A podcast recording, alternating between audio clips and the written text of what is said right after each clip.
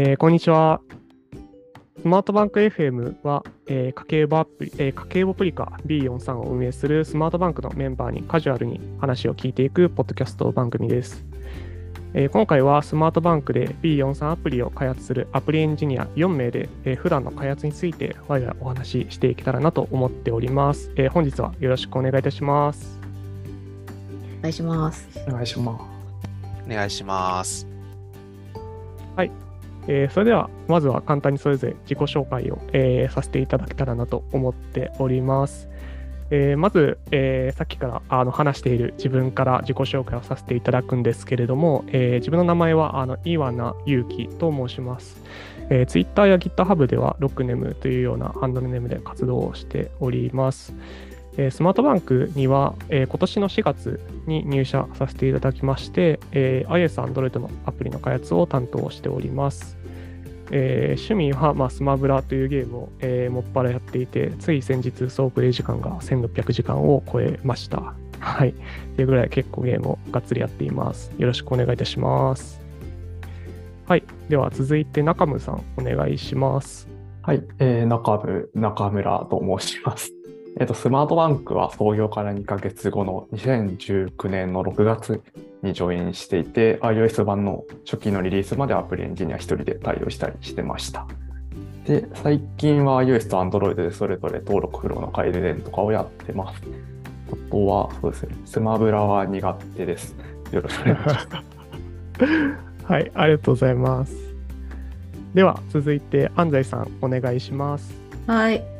安西ゆきと言います。株式会社ウヒカの代表兼 Android アプリエンジニアをしてます。ハンドルネームはヤンザムというハンドルネームです。えっ、と、Google デベロッパーエキスパートの Android もしていて、まあ、業務委託でいろんな会社さんのお手伝いしたりしています。よろしくお願いします。はい、お願いします。では、えー最後に松立さん、お願いいたします。はい。iOS エンジニアの松立と申します。私も iOS10 年ぐらいやってまして、えっと今年の6月から、えっとこのアプリのお手伝いをさせていただいております。他にも、えっとデジタル庁をはじめとしたいろんな国国とか、えっと民間企業の、えっと技術顧問をやっています。よろしくお願いします。はい、よろしくお願いします。はい、ということでですね、えースマートバンクでは、この、えー自分と中村さんの正社員2名と、えー安西さんと松江さんの業務委託2名というような構成で、日々アプリの開発を進めております。いうところで、あの改めてあのそれぞれの方の自己紹介を、えーお聞きしていると、あの非常にあの自分目線いい環境でお仕事をさせてもらってるなっていうふうに感じますねというか、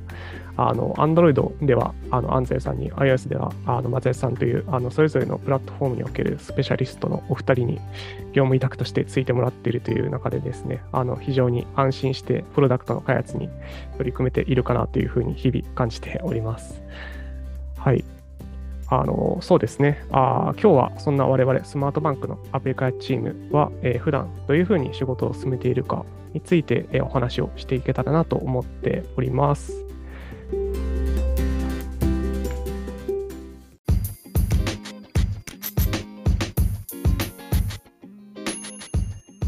はい。というところで早速、えーお話を聞いていきたいと思うんですけれども、えまず、えーちょっと中村さんにお聞きしたいんですけれど、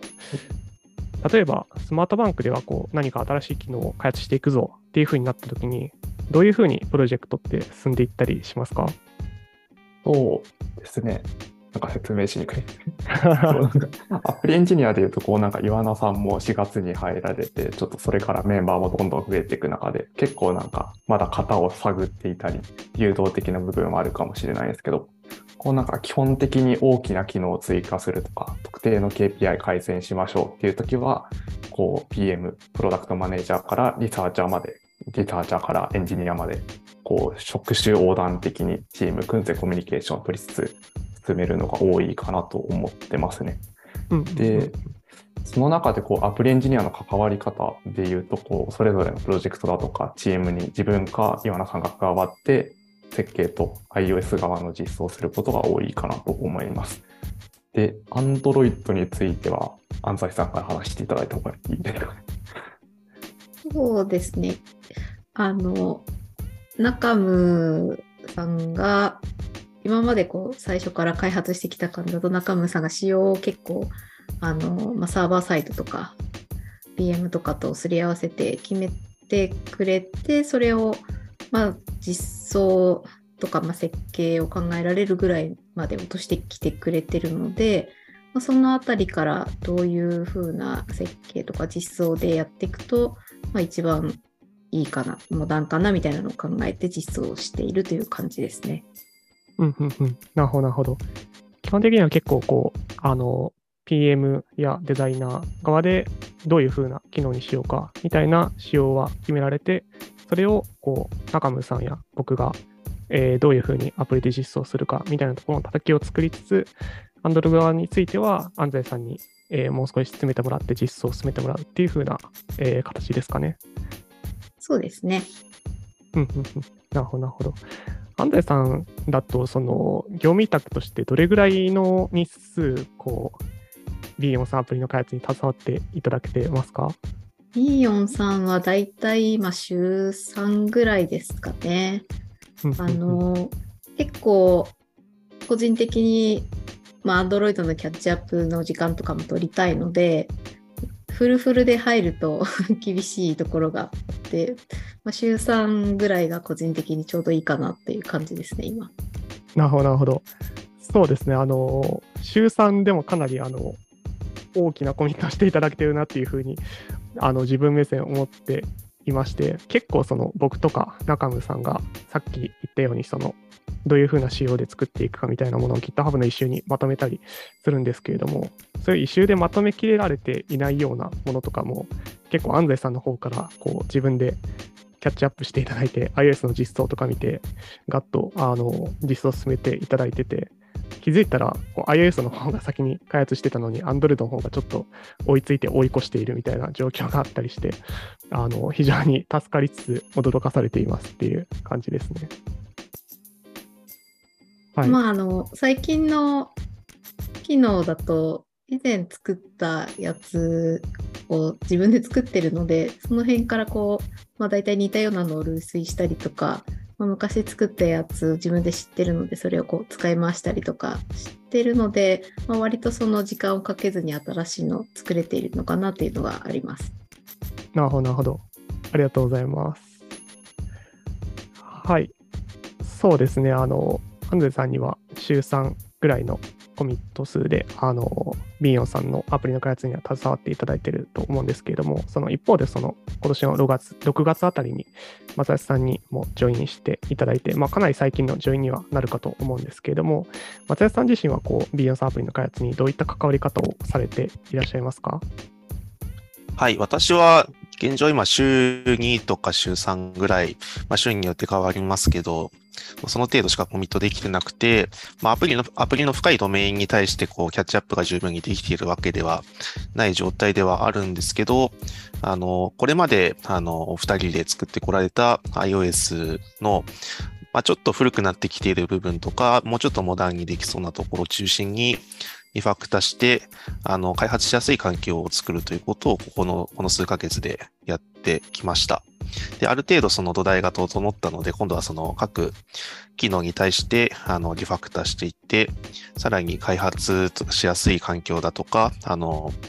アプリのサイズを減らしてみたりとか、もっとパフォーマンスがいいようなアプリを作れたらいいなと思って、開発をしております。なるほど、なるほど。ありがとうございます。直近だと、例えばどういった改善をされたかみたいなところってお話できたりしますか？はい。えっ、ー、と、もともと、多分このアプリが作られた頃には、あの、ベストプラクティスであった、ココアポッツを使った、あの、プロジェクトを作って、作っての開発になっていたと思うんですけども、それをあの、スイストパッケージマネージャーを中心としたプロジェクト構成に一気にガッと置き換えたところで、まあ、今のところ大きな不具合も起きていないということなので、ひとまず移行には成功しているのかなと思っています。そうですね、あの、つい今月のリリースだったかな。で、あの、無事公開されて、特に大きな不具合もなく、あの、進んでいるというところで、あの、お願いしてからだいたい2ヶ月くらいですかね。そうですね。まあ、結構ファイル数とか、あの、行動量が多いプロジェクト、だとは思うんですけども、まあ、そこまであの元の作りがしっかりしたので、手間かからず移行できたんじゃないかなと思っています。うんうんうんうんなるほど、なるほど。自分と中村さんはちょっといろいろ話していたときに、Swift パッケージマネージャーによるプロジェクト構成の移行って結構あの時間かかるものだなっていうふうに思ってまして、まあ、来年ぐらいにまでは差し掛かるのかなっていうふうに思っていたら、もう今月リリースして、ちゃんと運用安定的にできてるっていうのが、あの感動と驚きが合わさってびっくりしていますっていう来年の春あたりかなと思っていたらもうリリース済みです。はい、素晴らしい。見事、あの、X コードジェンの依存も剥がれて、SwiftPM というファーストパーティー製のですね、パッケージマネージャーだけに依存した構成となっております。はい。ありがとうございます。はい。ここまででですね、まあ、おおよそスマートバンクのアプリ開発チームが、えーどういった体制でどういうことをやっているのかについて、えーおおよそ伝わったんじゃないかなというふうに思っております。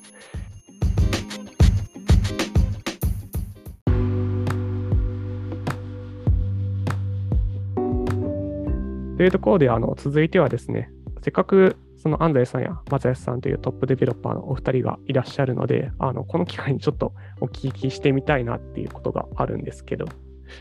例えばそのスマートバンクで b 4 s アプリの開発に携わる上で、まあ、お二人いろんなプロダクトや開発組織で、えアプリを作ってきたご経験があるかと思いますが、そういったプロダクトや組織とは、まあ、異なるような気になったポイントなどあったりしますでしょうか？というところで、そうですね。ちょっとじゃあ、あの、続きというところで、あの、松江さんの方からお聞きできたらなと思っているんですが、いかがでしょうか？そうですね。あの、関わり始めて、まず最初に感じたのは、あの、先ほどコードが結構綺麗だって話もしたんですけども、あの、作ってるお二人がまず、あの、事業に対する、事業ドメインに対する理解がかなり深いので、あの、そこに対して技術的な話をちゃんとしても、あの、すぐに、あの、理解を示してくれて、あの、柔軟に動きやすいようにしてくださるところは結構、あの、動きやすいというか、まあ、お二人がもともと優秀なので、あの、働く上でそんなにこう、いろんな障壁を感じることなく働けているので、そこはかなりいい状態なんじゃないかなと思っています。すごい、めちゃめちゃ嬉しい嬉しいですねお。言葉を。ちょっと、ポッドキャストなんで表情伝わらないですけど、ニヤニヤしちゃってますけど。なるほど。ありがとうございます。そうですね。じゃあ、続いて、安西さん、何らか、その、ちょっと気になるポイントなどあったりしますでしょうか？会社が全体的に仲がいいなっていう印象がありますね。もちろんその他のサーバーサイドとか PM とかともこう、他のデザイナーさんとかも含めてこうみんなでそのプロダクトのこと考えているなっていうのがあるのと結構そのサーバーサイドの方とかにも質問してもすぐ返ってきたりするのでその辺でこうなんか待たされたりするようなことがないのですごくその開発の、まあ、スピード感とかもあるなっていう印象がありますね。確かに、確かに。自分もそうですね、あの今年の4月に入社して、あの安西さんと同じようなあの感想を抱いたんですけれども、何らかその最初の初期からあの b 4 s アプリの開発携わっていた中村さん的にも、その最初の方からそういう文化があって、そういうのが醸成されて今があるみたいな認識ですか？そうですね、もちろんなんか技術力とかなんかプロダクトに対する理解っていうのも大事だと思うんですけど、なんかこうなんかチームとしての空気を作るのが上手い人というか、なんかそういうなんか人たちが集まってる組織だなっていうのは感じていて、そうですね、お二人と同じようになんかサーバーサイドとか職種が変わらず助けられながらやっている感覚はありますね。なるほど、なるほど。そうですね、その結構エンジニアだったり、あのデザイナーだったり、そういう職種に閉ざされた、えー責務しか行わないみたいな人はあんまりいなくて、結構みんながみんなこう事業に対してどういう機能が欲しいとか、まあ、数字を拾ってきて、こういう数字になってるからこういうふうに改善した方がいいみたいなことを、いろんなところから提案上がってきてるかなっていうふうには確かにあのスラックとか、えー普段ミーティングとか通して思いますね。うんうんありがとうございます。ちょっとそのままの流れで中村さんに、えーお聞きしたいんですけれども、まあ、創業初期から、えーそういうふうに、えーアプリに関わらず、えー開発の組織全体の、えー雰囲気の情勢とかに関わってこられたと思うんですけれども、実際そのアプリに絞って、そのゼロベースからアプリを作って大きくしていくっていう中で、こう気をつけてきた部分みたいなものってあったりしますか？そうですね。なんか改めて話すとなんだと思うんですけど、なんか、無理はしないっていうとちょっとネガティブっぽく聞こえてしまうかもしれないですけど、こうなんか、プロダクトの全体像を探りながら、こう、アグレッシブに仕様もどんどん変えて作ってきた中で、こうなんか過度に構造化してしまったりとか、なんか浅い理解で技術スタック利用してしまったりみたいなところは避けてきた部分はあるかもしれないですね。っていうのと、まあ、ドキュメントであったりとか、まあ、プルリクであったりとか、まあ、できる限り変更内容とか、まあ、その経緯とかはどっかどこかしらからたどれるようには意識してましたね。こうなんか後から入ってくるメンバーがこう改善しようっていうモチベーションを持ってくださるとは思うんですけど、なんかそれがそがれないことをすごい気にしていたので、それがちょっと達成できていたら嬉しいなと思いながら最近を過ごしています。なるほど、なるほど。そうですね。あの、自分が今年の4月から入ったっていうところで、あの実際にその中村さんが、えーそういうふうな工夫をしてアプリ開発してこられたっていう話を、えーと聞いて感じたのは、もうまさにあの助けられているなっていうふうにはあの思っていまして、結構、その一人、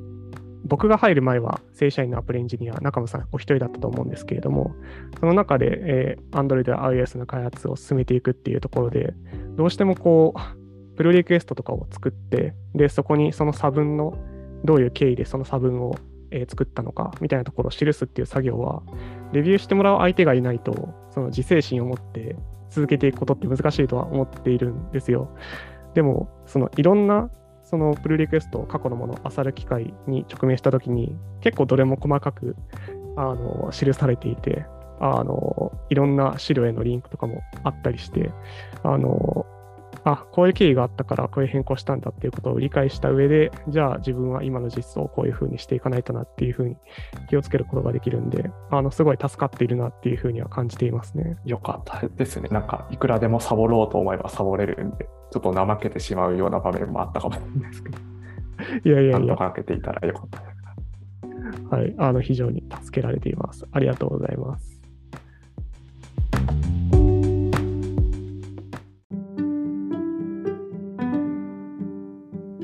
続いてですね、えーと、皆さんにちょっとお聞きしたいトピックが変わるんですけれども、その、まあ、B4 さんのアプリ、あるいはそれ以外のアプリの開発に携わる上でのですね、そのモチベーションであったりとか、まあ、どういったところにやりがいとか楽しさみたいなものを感じているかについて、ちょっと皆さんにお話を聞けたらなというふうに、え思っております。はい。というところで、ちょっといきなりなんですけれども、安西さん、ちなみに、あの、Android の開発とかを、えー進めていく上で、どういうところにこうモチベーションやりがいを感じたりされていますか？うーん B43 で言うと、結構あの自由にやらせてもらってるので、できる限りモダンな感じにしようと思っています。ただ、あの、デファクトじゃないものはなるべく使わないようにはしてます。でそういう、あの、そうですね、モダンでありつつ、でも変更しやすくて安全なアプリ。で、後から見ても構成が分かりやすい。設計はどういうのなんだろうなっていうのをあの考えたり探っていく、まあ、個人的に一つの題材としてとてもあのいいネタだなと思ってるので。そういう、まあ、その設計を突き詰めていくっていうモチベーションが B4 さんでは大きいですね。なるほど、なるほど。ミーヨンさんの Android アプリだと、例えば、あれですかね、あのフルジェットパックコンポーズで実装されていたりとか、そういった部分がモダンなところに当たりますかね。そうですね。まあ、あとはあのプラットフォームの新しい機能とか、Google プレイの新しい機能とかも、まあ、ちゃんと入っている方なんじゃないかなとは思ってます。うんうん、確かに確かに。気づいたらその、そういうふうな新しめの機能とかをこう、ライブラリとかをこうアップデートしたりとかしてくださっているので、直近だとマテリアル3対応とかの、あの、進めることも検討していただけてるかなっていうふうに、はい。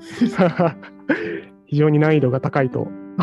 思っていて、それをちょっと間近で見れるのも楽しいなっていうふうに、はい、思っております。はい、ありがとうございます。じゃあ続いて松舘さんにモチベーションやりがいについてちょっとお聞きしたいかなっていうふうに思うんですけど、いかがでしょうか？そうですね。あの、矢沢さんと似たようなところで、あの、技術的に結構いろいろ自由にやらせていただいてるっていうところが今、モチベーションとしては大きくて、あの、新しいものはやっぱりどんどん取り入れていきたいと思ってますし、あのせっかく、あの、かなりクオリティの高いアプリを作られているので、そのクオリティを損なわないようにするのはもちろん当然なんですけど、できるだけそのアプリを、あの、より快適に使っていただけるように、あの技術面でいろいろとサポートできるというところが今、面白いなと思っているところですかね。なるほど、なるほど。そうですね、直近だとその Swift パッケージマネージャーによるプロジェクトの管理構成移行したりとか、あと、まあ、近い将来的な話だと、Xcode クラウドの導入みたいなところもちょっと話に上がっていましたかね。そうですね。あの、まあ、ユーザーインパクトは直接あるものではないですけど、あの、皆さんがあの iOS と Android を行ったり来たりしているのが結構やっぱり見ていて大変そうではあるので、あのできるだけそこの負担が軽くなるように、iOS 周りはできるだけ簡単になるように、セットアップできるようになるといいかなと思ってやっています。非常に助かっております。ありがとうございます。そうですね、あの、iOS のアプリを開発する上で結構その、えー、ファーストパーティー製のツール以外の依存って結構あのどうしても必要になってきたりしていると思うんですけれども、そういう、まあ、あのココアポッツだったりとか、あるいはそのビットライズだったりとか、ファーストレーン、まあ、Ruby への依存だったりとか、まあ、そういう日々メンテナンスしなくてはいけない、本質的な、ね、ところをこう小さくしていってもらうようなことを中心的に最近、はい、松田さんには行っていただいているかなっていうふうに思っていて、あの非常に助かっております。はい。はい、ありがとうございます。そうですね。じゃあちょっと続いて中村さんにもお聞きしたいなって思うんですけれども、まあ、中村さん、その iOS、Android どっちもこう触っていくっていう風な中で、まあ、どういうところにモチベーションあるのかなっていうふうにはかなり気になるところなんですけど、いかがでしょうか？そうですね。まあ、ビーヨンさんの話で言うと結構プロダクト側の新機能を追加するのに自分と岩名さんはかなり忙しいというか、かなり多くの新機能を提供している方のプロダクトだとは思うので、そっちに時間取られてるんですけど、その一方で、こうなんか安西さんとか松田さんが技術的な基盤整備して、割とこうモダンな環境に寄せてっていただいてるので、なんかそういったものにも触れながらも、なんかプロダクトの開発をこう、速い速度で進めていけるっていうところはかなりこうなんかこの体制で進められることにすごいモチベーションが高まってる部分はあるかもしれないですね。はいはいはい。なるほど、なるほど。実際にその、まあ、各プラットフォームの、まあ、技術的な負債であったりとか、まあ、そういうところを気にかけながら、プロダクト自体の開発を進めていくっていうところが、まあ、各社、えー、抱える問題かなっていうふうに思ってるんですけど、そういうところの技術負債みたいなところを、まあ、割と松橋さんと安西さんにあの安心して見ていただけて、見ていただけて安心できているっていうふうな、はい、環境で、あの、モチベーション高くプロダクト開発に向き合えているっていうところですかね。そうですね。なんかなかなかこういった体制で進めてる、なんかチームも少ないのかなと思っていて、なんかかなり特殊な環境で楽しみながら開発できてるなっていう体感があります。なるほど、なるほど。そうですね、確かに。うん。自分と中村さんは、まあ割と、こう、どっちの OS を見つつっていう、まあ、正社員2人かける、あの、トップデベロッパーのお二人っていう構成は、そうですね、他でもあんまり見ないかもしれないなっていうのは、あの自分も思いますね。はい。ありがとうございます。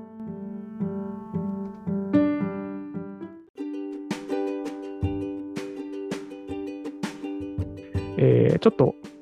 技術のキャッチアップの方法みたいなところについて、あのせっかくトップデベロッパーのお二人もいらっしゃるので、お聞きしてみたいなっていうふうに思うんですけれども、えーまあ、どういうふうに普段 iOS や Android の情報をキャッチアップして、まあ、それをこう習得しているのかっていうところを、えーそれぞれお聞きしていきたいなっていうふうに思います。はい。じゃあちょっとまずそうですね、あの、安西さんの方からあのお聞きしてもよろしいでしょうか？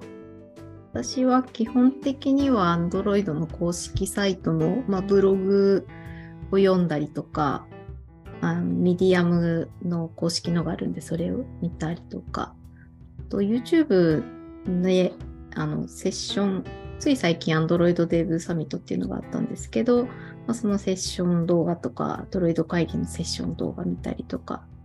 で、まあ、気になったところは、ちょっと実際に自分で書いてみるっていうのが一番あの身になるかなと思っていて、あの、ビーヨンさんには入んないような機能でも、まあ、個人アプリで試すとか、あと、あの、アプリにはなってないんですけど、試すだけのリポジトリが自分のとこにあるので、そこに入れてみるとかいうので、えーと、キャッチアップしてますね。なるほど、なるほど。基本的にこう、情報を読むだけじゃなくて、まあ、読んで得たものを書いて、そして動かしてみるみたいなところまでやることで、まあ、習熟度を上げていくみたいなところですかね。そうですね。まあ、あとはあの、勉強会駆動で勉強してます。なるほど、なるほど。確かに安西さん、あの今年もドロイド会議登壇されていて、はい。かなりマテリアル3というあの難しいところをテーマに、はい、お話しされていて、うん。なるほど、なるほど。そうですね。あの、結構 Google が公式ドキュメントを充実させてくれていたりとか、まあ、ドロ、えっ、と、そうですね、ドロイド会議っていう日本の大きなカンファレンスもありますし、あと Android Dev サミットであったりとか、Google I.O. だったりとか、まあ逆にこう、かなりキャッチアップしなければならないものが多いっていうところで、あの、そのコストとかも大変かなっていうふうには思いますね。はい。うんうん。ありがとうございます。逆にそうですね、まあ、iOS の方のキャッチアップについてもちょっと聞きたいなって思ってまして、そのあたり、その松井さんどのように進められていらっしゃいますか？そうですね。私もスタンスとしてはできるだけ公式のものに当たるということは徹底しまして、やっぱり WWDC の時期になると、あのセッションがドカドカ出てくるので、あの今年も現地であの見てましたけど、できるだけリアルタイムに見るというのと、あと Apple は最近その特定の期間、えっ、と、質問できる Slack を立ててまして、あのそこであの、現地時間になるんですけど、あの、いろんなデベロッパーが、あの、ドキュメントに書いてないようなことをいっぱい質問してるので、まあ、それを追いながら、あの、最新の情報を見たりもしてますし、その、Ask Apple っていうイベントなんですけど、あの、割と評判がいいので、最近また定期的に開催されるようになっているので、あの、暇な時間を見つけては Slack を見たりなどもしています。もちろん手を動かすこともやっていて、あの、もちろん Apple のフレームワークも触ったりするんですけど、あの、ポイントフリーっていう、あの、海外のデベロッパーがやっている、えっ、と、動画の、まあ、ニュースサイトみたいなやつがあるんですけど、まあ、そこで上がってくる動画を眺めたりして、気になるところはちょっと手を動かして書いてみるみたいなことをやっています。なるほど、なるほど。ありがとうございます。そうか、ちょっと Ask Apple は確かにあの、最近、まあ、また開催されてて、ちょっと自分はあんまり追えてないんですけど、ちょっと今の話を聞いて、確かに Slack だけにでも入って、あの、どういう情報流れてるか見ないとなっていうふうに、はい、確かに思いました。そうですね、その、まあ、Android、Google のその情報提供と比べて、その Apple はあんまり情報をこうまとまってドキュメント化してくれないみたいな部分はあるかなっていうふうには思うんですけれども、まあ、そういう部分とかについてこう、まあ、松田さんの中でこうどういうふうに対応していくというか、まあ、あの何らか自分の中で公式のその意図みたいなものを汲み取って落とし込んでいく必要があるかなって思うんですけども、なんかそういうところって工夫されてるところとかありますか？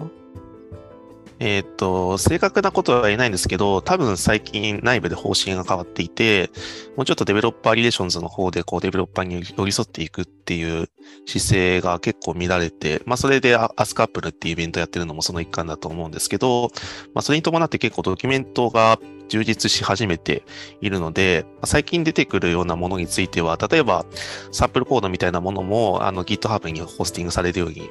なってますし、あの、昔からやってる方々って結構、あの、Apple に対するそういったところの印象は良くないかもしれないんですけど、最近に関しては結構良くなっているというのはあります。まあ、ただし、あの、昔からあるものに関してはやっぱりドキュメントが不十分だったりするところはあるので、まあ、そこは、あの、先人たちの知恵がいろいろインターネットに転がっているので、まあ、それを探し出してみたりとか、まあ、あとは実際の挙動を信じるというところですかね。なるほど。なるほどですね。確かに自分の中でちょっとそういうちょっとマイナスのイメージをアップルさんには持っちゃってたかもしれないですね。でもそうですね、確かに言われてみると、最近かなりあのデブレル的な方面で、アップルさんの協力的な姿勢が伺えるかなっていうところで、うん、そういう部分のキャッチアップはしていかなければなっていうふうには、はい、確かになって思いました。はい、ありがとうございます。あそうですね、続いてちょっと中村さんにもあのお聞きしたいんですけれども、そういう iOS と Android を両方開発していくっていう中で、まあ、あのどちらもかなりキャッチアップしなければいけないものが増大っていうところで、まあ、どういうふうに、えー、そういう増大な情報をインプットしていっているのかなっていうところをしたいです。そうですね、なんか一次ソースはあんまり公式のものが当たるっていうところで変わらないのかなって思うんですけど、あの気づいたら B4 んに実装されていることが多々あるリポジトリを眺めてるあもう入ってるんだっていうところでなんか学びを得るみたいなことが多かったりします。それはかなりの福利厚生ですね。アプリ開発エンジニアにとって。なるほど。なかなかできない体験。なるほど。まあ、基本的にはこう、まあ、全てのあの公開された情報をこう片っ端から見ていくというよりは、まあ、何らかその気になったところをキャッチアップしつつ、まあ、手で動かすまではいかないまでも、実際に手で動かして生成されたコードをビンオンさんのリポジトリで拝見することができるっていうところでカバーできてるかなっていう感じですかね。そうですね、そういう部分も多いのかなと思います。なるほど、なるほど。まあ、確かにあの自分も あの同じような体験は何度かあったので、あの確かになっていうふうに思いながら聞いていました。はい。ありがとうございます。はい。というところでですね、あのここまで非常に有意義なお話をお聞かせいただいたんですけれども、あのお時間もそろそろ近づいてきましたので、今回はあのこの辺りで、えー、ポッドキャストの方終わりにできたらなというふうに思っております。えー、スマートバンクのアプリ開発チームはですね、こういうふうな体制で、えー、行っております、えー、少しでも興味を持っていただけましたら幸いです。え最後に、えここまでご視聴いただきまして、誠にありがとうございました。